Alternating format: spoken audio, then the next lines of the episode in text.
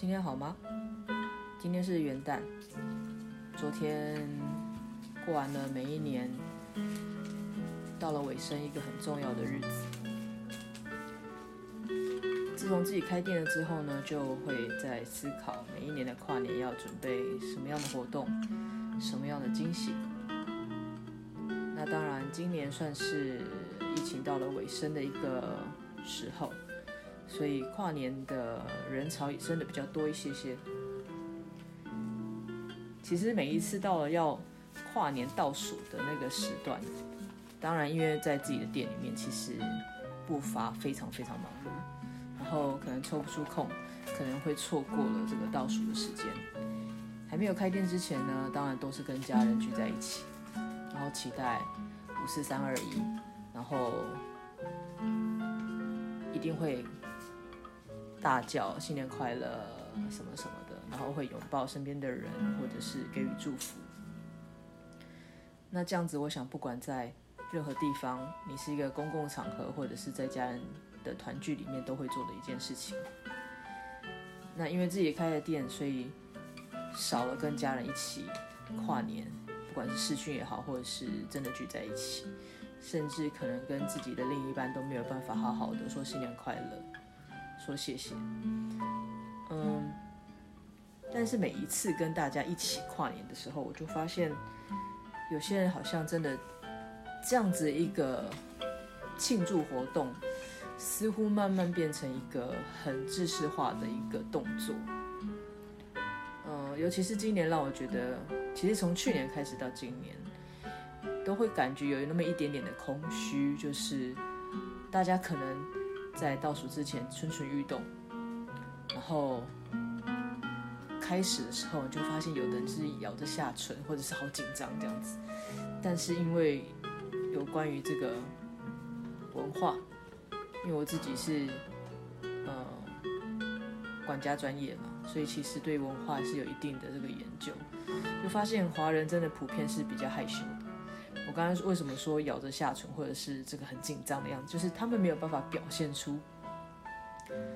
真的对于明年的期待，或者是大家团聚在一起的那个兴奋感，他们很难很自在的表现出来。所以这几年我自己会有这么一点点那样子带动气氛的感觉。就是你明明就知道大家在做准备，可是大家都会那种闷在心里、憋在心里、小小声的五四三二一，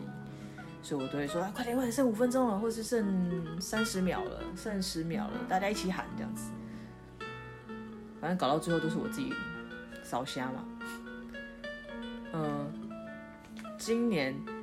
可能是因为人比较多，可能是也是因为人比较冷静，反而让我会想要用。反向操作的方法，所以当他准备倒数的时候，你就要开始呼唤大家，准备倒数喽，快点，跟他一起喊哦，我们要比大声哦。然后再来就是喊完之后，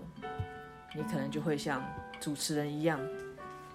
等一下记得倒数完之后要互相拥抱哦，还是你要亲别人也可以哦，叭叭叭就开始乱讲话。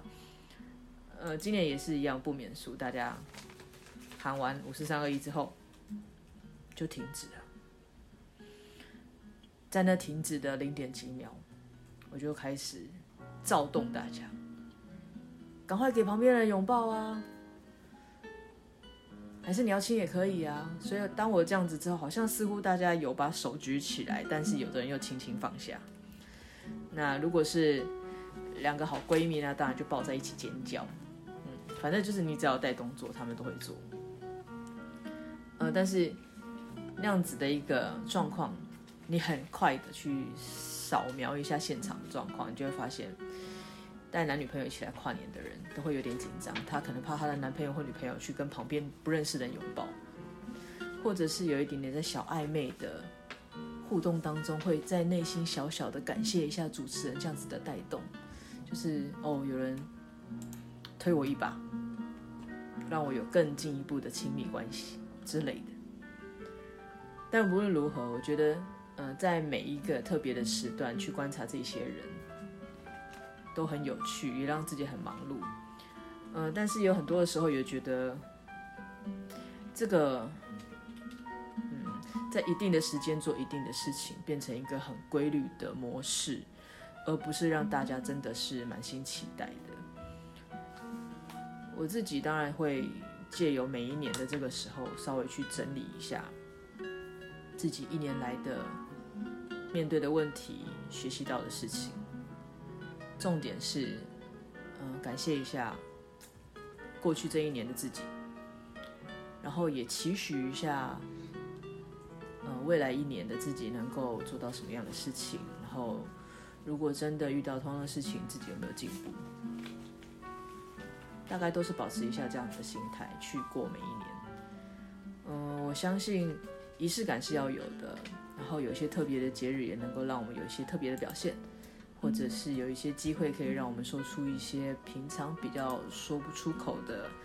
感谢也好，或者是肉麻的话也好，因为我们毕竟是华人，所以有那种爱你在心口难开的感觉。嗯，但是最后我觉得每个年底都还是要好好的谢谢自己，谢谢身边陪伴你的人，最主要是